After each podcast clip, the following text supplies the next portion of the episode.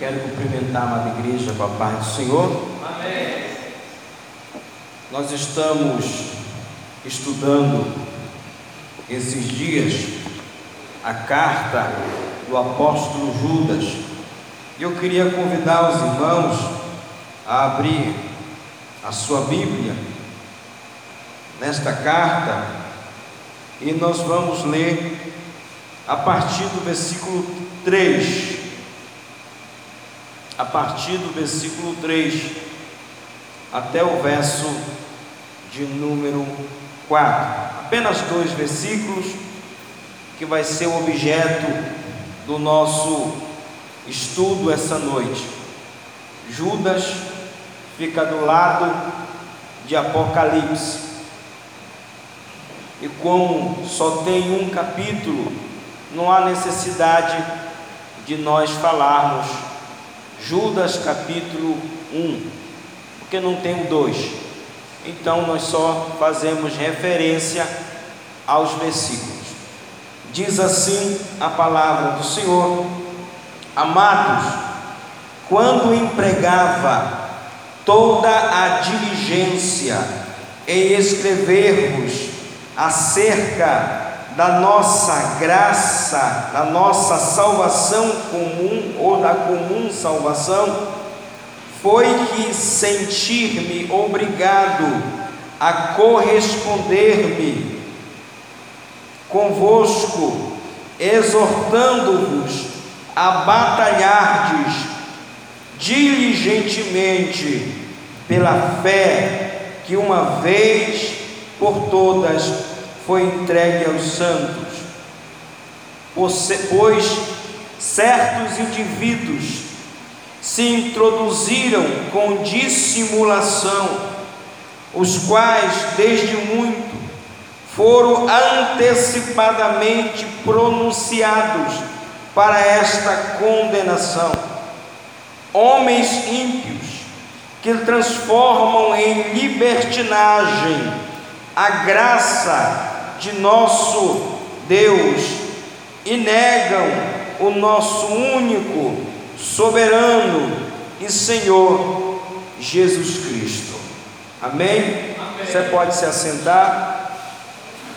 Nós começamos na semana passada e fizemos uma breve introdução sobre esta carta e o que nós vimos basicamente na semana passada, recapitulando, quem era Judas? Esse Judas não era o Iscariote, o traidor, o que traiu Jesus. Este Judas, ele é irmão de Jesus. E nós vimos isso lá nos evangelhos, quando há um breve relato falando, porventura, não é este o filho do carpinteiro?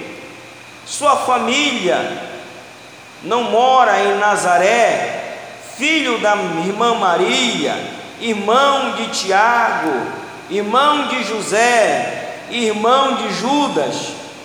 Então, esse Judas é irmão de Jesus. No entanto, a ênfase da semana passada foi mostrar que logo no começo do ministério de Jesus, nem mesmo a sua própria família, os seus próprios irmãos, creram nele. Mas agora, após a morte, a ressurreição de Jesus, esses homens, né, em especial Judas, se converte e ele começa a sua carta não se identificando como irmão de Jesus, numa tentativa de dizer assim: ó, dei crédito em mim, porque eu sou irmão dele. Mas ele começa dizendo: servo de Jesus Cristo.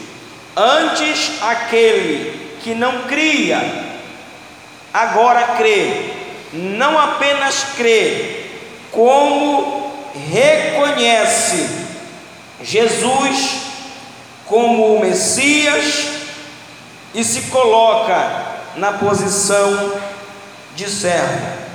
O verso 1 vai nos dizer que a sua carta, embora não tenha um destinatário certo, mas nos dá a entender que aos chamados, amados de Deus Pai e guardados em Jesus Cristo. Então ele coloca neste verso primeiro algumas bênçãos que nos alcançam como cristãos.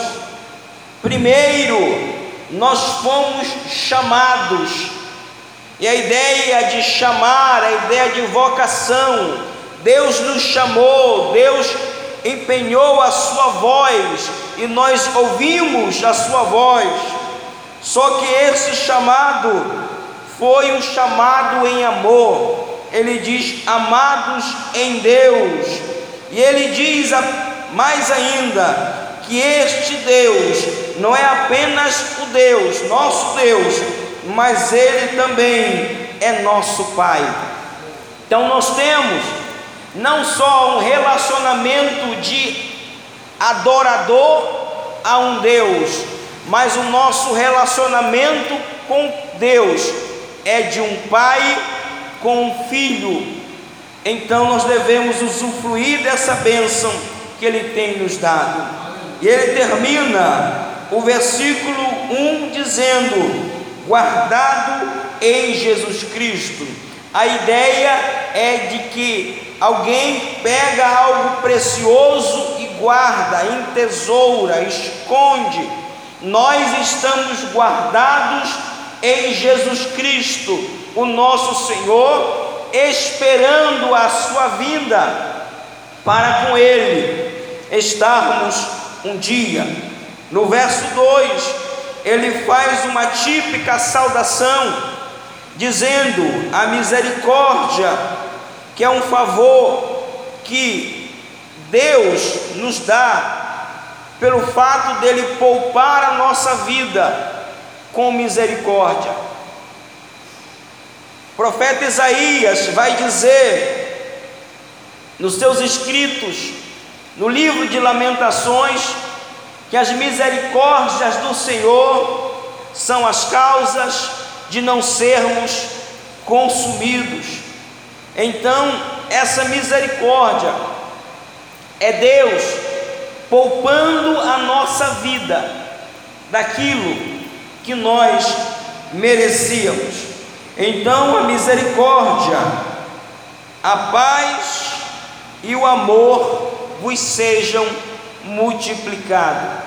Vale ressaltar que esse período da igreja é um período conturbado, não só pelos próprios problemas que nós vamos começar a abordar hoje, que Judas vai dar o enfoque na sua carta, mas porque havia uma severa perseguição estatal contra os cristãos, todos aqueles que se declaravam cristãos, que criam em Jesus, que seguiam Jesus, eram perseguidos. Mas interessante que no verso 2 ele diz: a paz.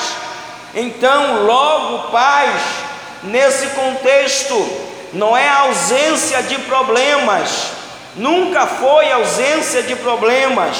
Paz, no sentido bíblico, não é ausência de dificuldade, mas paz, no sentido bíblico, tem duas, duas formas de vermos isso. Em relação ao nosso relacionamento com Deus, que outrora éramos inimigos de Deus por causa dos nossos pecados, mas pela morte de Jesus, os nossos pecados foram perdoados e agora, a, nós que éramos inimigos de Deus, fomos reconciliados com Ele. Isso é um conceito muito forte trazido pelo apóstolo Paulo na sua carta aos Romanos, mostrando que outrora inimigos de Deus, agora aquela barreira de inimizade que havia entre nós foi derrubada por Jesus Cristo, o nosso Senhor. Outro sentido de vermos a paz nesse contexto da igreja, agora é em relação às perseguições. Paz não é ausência dessas perseguições, mas paz nesse sentido é, mesmo que estejamos vivendo momentos de perseguição, de dor, de luto, de perda, o mundo em nossa volta está um caos. No, o nosso coração está tranquilo, confiando no Senhor que nos guarda. Então, paz não é ausência de dificuldade, paz é a certeza de que, mesmo no meio da dificuldade, eu tenho um Deus que cuida de nós. Amém? E por fim, no verso 2, ele termina dizendo que este, essa, essa misericórdia, essa paz e o amor nos sejam multiplicados. A probabilidade deste amor pode referir-se ao próprio amor de Deus, que é um amor ágape, um amor sacrificial, mas também nos incentiva ao amor fraternal, de vivermos em amor, andarmos em amor, estarmos em amor, cultivarmos o nosso relacionamento uns com os outros em amor. E o desejo do apóstolo Judas é que esse amor seja multiplicado no meio da igreja. Hoje, então, vamos começar matéria nova. O verso 3, ele vai dizer: Amados, quando eu empregava toda a diligência em escrever-vos acerca da nossa comum salvação Judas começa dizendo que ele estava escrevendo de forma diligente. E o que é ser diligente? Ser diligente é ser cuidadoso. Ser diligente é o contrário de ser relaxado de ser relapso, de fazer as coisas de qualquer jeito. Então, irmãos, observe que o exemplo do apóstolo, ele está dizendo assim: quando eu comecei a escrever, quando eu aceitei o desafio chamado de escrever sobre a nossa comum salvação, eu empreguei nesse trabalho, nessa missão, toda a diligência. Irmãos, quantas das vezes eu e você, na obra do Senhor, somos relapsos, somos relaxados, fazemos a coisa de qualquer jeito, fazemos a coisa no improviso, Irmãos, ser guiados por Deus, ser guiados pelo Espírito Santo, não tem nada a ver com ser relapso ou queremos fazer as coisas de qualquer jeito, confiando que no apagar das luzes Deus vai nos dar a direção. Não que Ele não possa fazer, mas Ele espera de nós que empreguemos toda a diligência, cuidado naquilo que nós fazemos, e principalmente quando estamos envolvidos na obra do Senhor. Então, amados, quando eu empregava toda a diligência em escrevermos, escrevermos acerca da nossa comum salvação. Quando o apóstolo faz a referência dessa comum salvação, ele não está falando de algo diferente do que a salvação está disponível a todos. A salvação é um dom de Deus que é alcançado por meio da fé em Cristo Jesus. E, e, o fato de ser comum quer dizer o seguinte: que esta salvação está disponível a todos nós. E quando o apóstolo está escrevendo para cristãos, ele está dizendo: no mesmo Cristo que você creu, eu criei também. A mesma salvação que você recebeu, eu recebi também. Então, o sentido da palavra aqui é trazer uma orientação para todos aqueles que foram salvos em Cristo Jesus, o nosso Senhor. Então ele diz: enquanto eu empregava toda a diligência para escrever-vos acerca da comum salvação, foi que me senti sentir-me obrigado a corresponder-me convosco, exortando-vos. A questão da exortação é uma questão que diz respeito a uma espécie de orientação. Exortar é orientar de modo incisivo. Então ele está dizendo: Eu estou empenhado diligentemente para trazer uma orientação com muita ênfase, com muita clareza, com muita insistência a cada um de vocês. Também exortação fala no sentido de trazer uma palavra de despertamento. Exortar quer dizer despertar, trazer uma palavra de despertamento.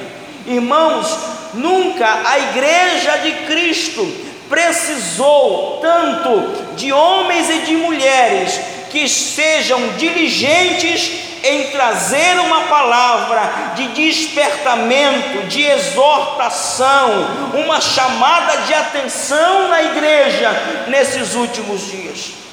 Porque parece-nos que a igreja está como aquelas cinco virgens relápsias, nécias, que eram, eram, eram as acompanhantes da noiva, tinham privilégios especiais mas não encararam isso com responsabilidade.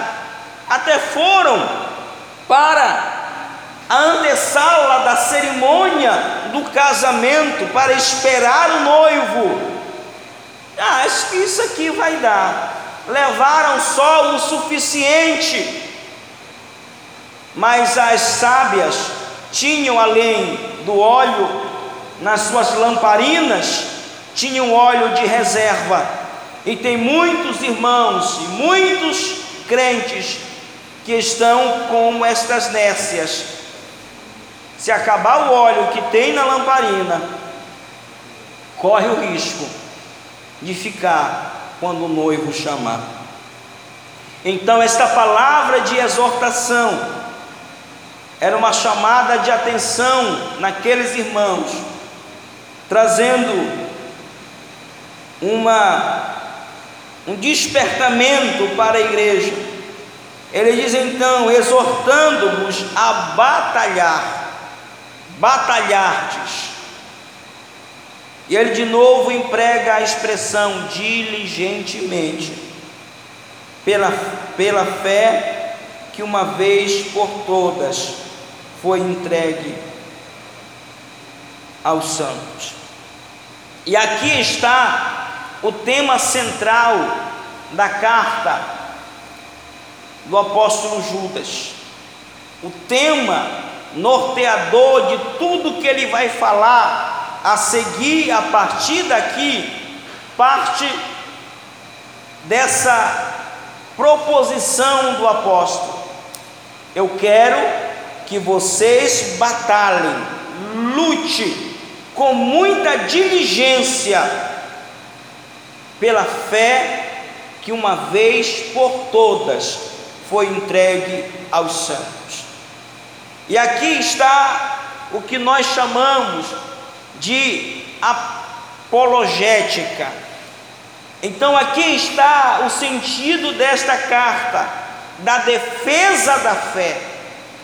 Apologética ou apologia, exatamente quer dizer isso, defender alguma coisa. E o apóstolo está dizendo: batalhe, lute com muita diligência para defender a fé que uma vez por todas foi entregue aos santos.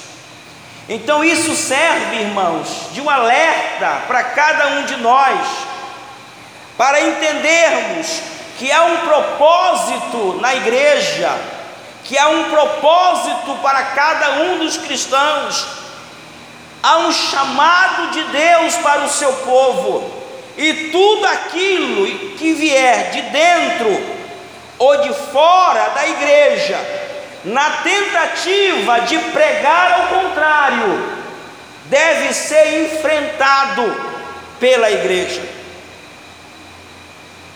Os falsos mestres, que é o caso aqui, as heresias que eles pregam, o modismo que entrou na igreja, deve ser combatido. É isso que Judas está dizendo. Batalhe, lute, se for preciso, entre numa guerra, mas defenda a fé cristã. Aleluia. E qual é o contexto desta carta? O contexto está no verso seguinte, no verso 4. Depois dele fazer esse chamado desta exortação à igreja a batalhar pela fé cristã, a defender esta fé. E quando eu falo, irmão, desta fé cristã, não é, é algo subjetivo, mas é defender os princípios e os valores cristãos. A igreja não pode deixar de manifestar-se, mesmo diante das perseguições, mesmo diante do, da iminente perseguição que alguém ou que governos possam implantar contra a igreja, a igreja precisa estar de pé como um exército para defender os valores e os princípios cristãos. Verso 4 então vai dizer: Pois certos indivíduos introduziram com dissimulação. Então observe que ele começa a tratar do problema que ele observou em sua época, certos indivíduos dissimulados o que é uma pessoa dissimulada, irmão? Uma pessoa dissimulada, ela nunca vai dizer para você que ela quer te fazer o mal, mas ela vai te fazer o mal dissimulando, enganando, sorrateiramente, para que você não perceba que está sendo enganado. Então ele está dizendo: que muitos introduziram, se infiltraram com dissimulação, com engano, os quais, desde muito, antecipadamente, foram pronunciados. E aqui é uma questão jurídica. Funciona mais ou menos assim: quando alguém comete um crime, e principalmente quando este crime ele precisa ir a julgamento, principalmente no tribunal do júri, quando termina a parte de instrução no juiz que recebeu a denúncia,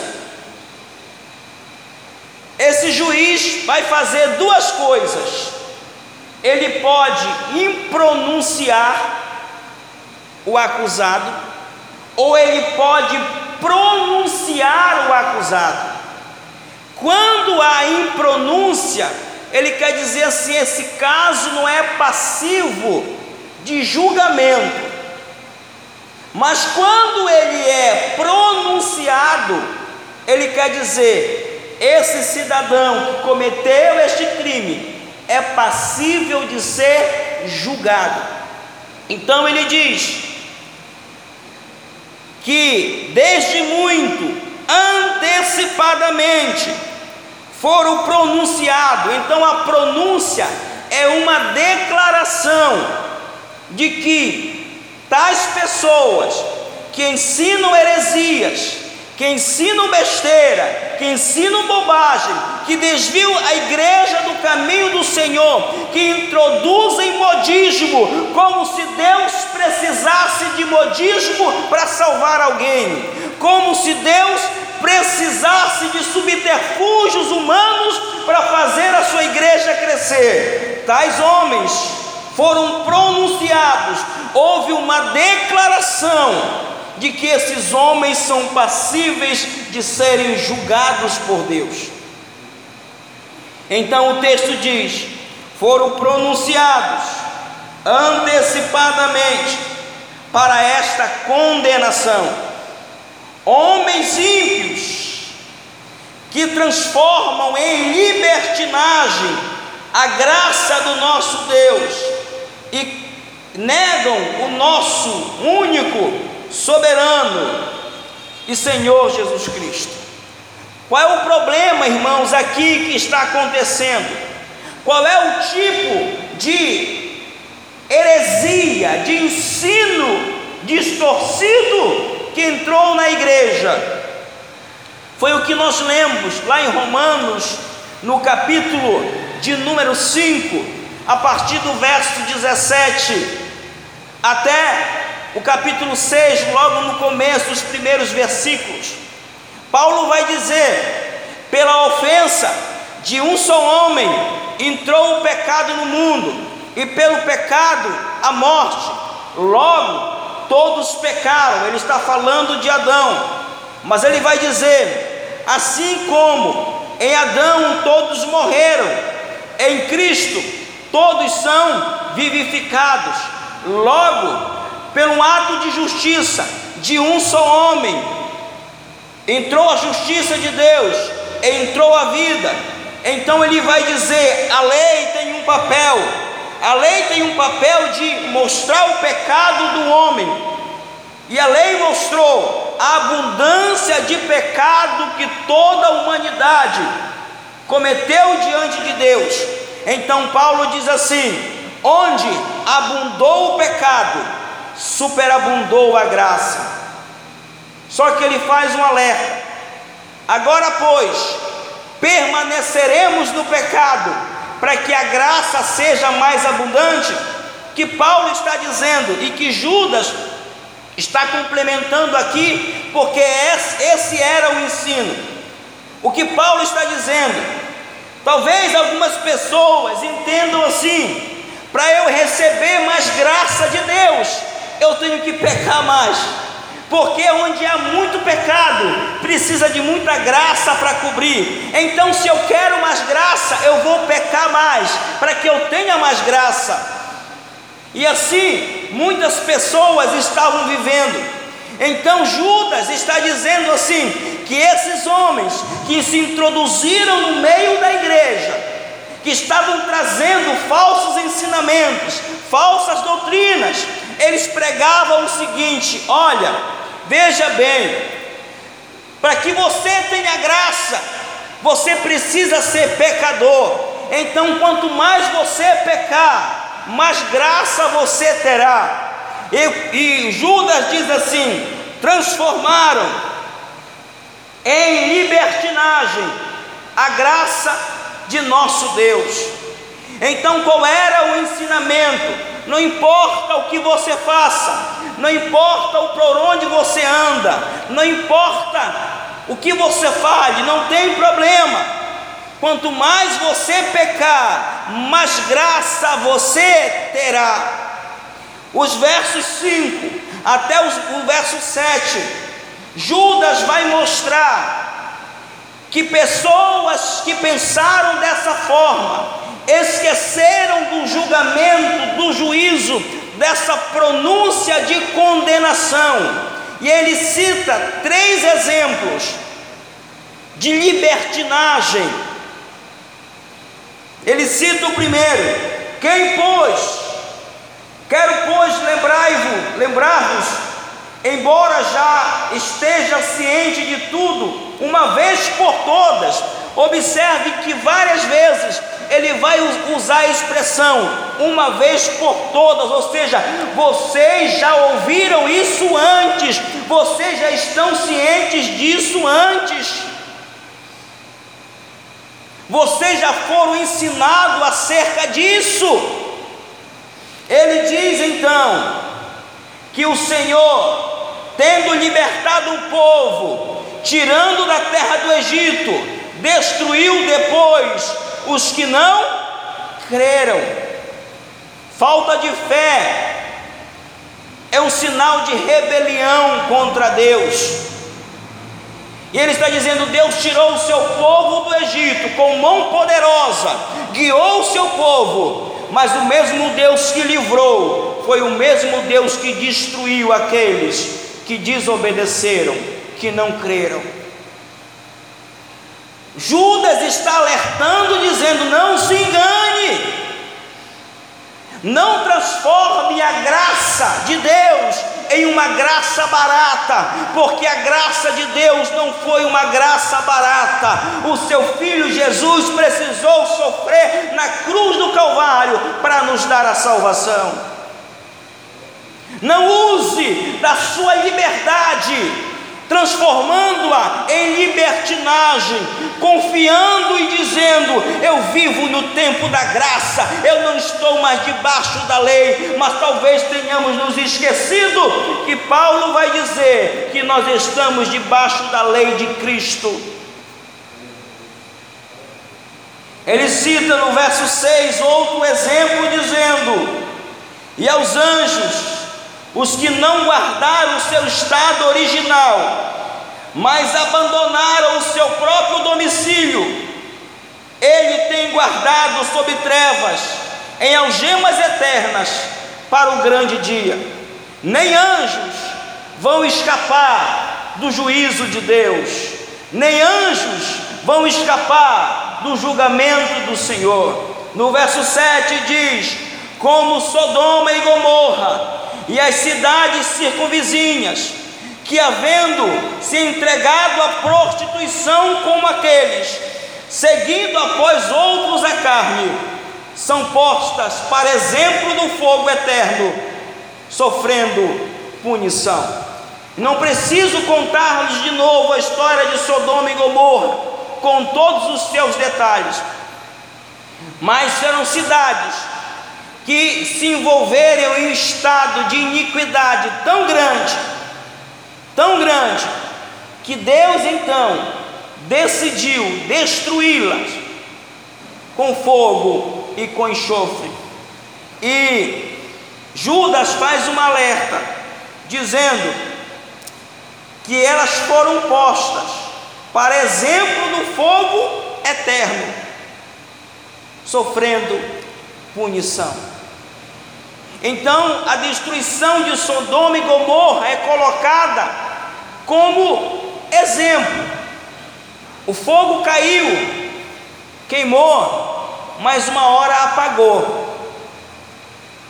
Mas o texto está dizendo sobre o fogo eterno e sobre a condenação, sobre punição eterna. Então, Judas está alertando a igreja, dizendo: batalhe pela fé, defenda os princípios, defenda os valores, não negocie os valores confiando de não, não tem problema nenhum. Olha o exemplo do povo de Israel, que muitos foram destruídos. Olha o exemplo dos anjos, que nem eles foram poupados. Olha o exemplo de Sodoma e Gomorra, que foi destruído, para deixar o exemplo do fogo eterno. Judas, então, exorta a igreja a não negociar a sua fé, e não só apenas não negociar, mas também se posicionar como um exército e dizer: aqui não entra, não entra heresia, não entra falso ensinamento, não entra modismo, Aqui, quem tem vez é a palavra de Deus, quem tem vez é a ação do Espírito Santo. Que Deus possa, irmãos, nos abençoar e nos dar essa coragem, porque não é fácil se posicionar diante do mundo, não é fácil ser um jovem e andar na contramão do que o mundo vive. Não é fácil ser adolescente cristão e andar na contramão do que o mundo anda. Não é fácil ser cristão e no trabalho ser diferente do que o mundo espera que você seja. O alerta da palavra de Deus é que todos aqueles que se tornaram amigos do mundo, tornam-se inimigos de Deus. Não há como conciliar o coleguismo do mundo e a amizade de Deus. Ou você é amigo do mundo, inimigo de Deus, ou você é amigo do mundo, de Deus, e espera a inimizade do mundo. Mas o que Jesus nos anima, dizendo: No mundo vocês terão aflições. E, poxa, mas que palavra de ânimo é essa? Jesus dizendo: No mundo vocês vão ter aflição. Mas ele disse assim: Não perca o ânimo. Eu venci o mundo. Amém? A outra parte que os irmãos falam não está na palavra, né? E você também vai vencer.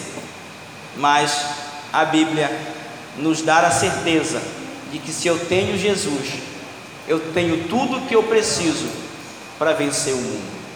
Amém? Cube a sua cabeça, vamos falar com Deus. Pai querido, louvamos o teu nome, Senhor, pela tua palavra.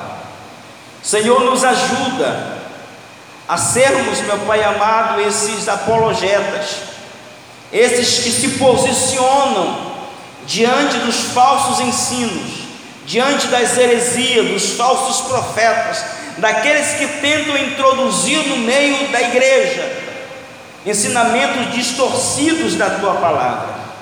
Nos ajuda, Senhor, a tomar posição. Nos dá, Senhor, a mente de Cristo para pensarmos como Cristo diante das circunstâncias da vida. Meu Pai amado, e assim como Judas anima a igreja, a se posicionar.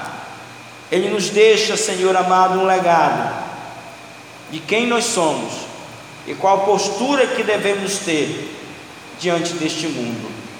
Pai amado, nos concede esta graça, é o que nós te pedimos, no nome do Senhor Jesus. Amém.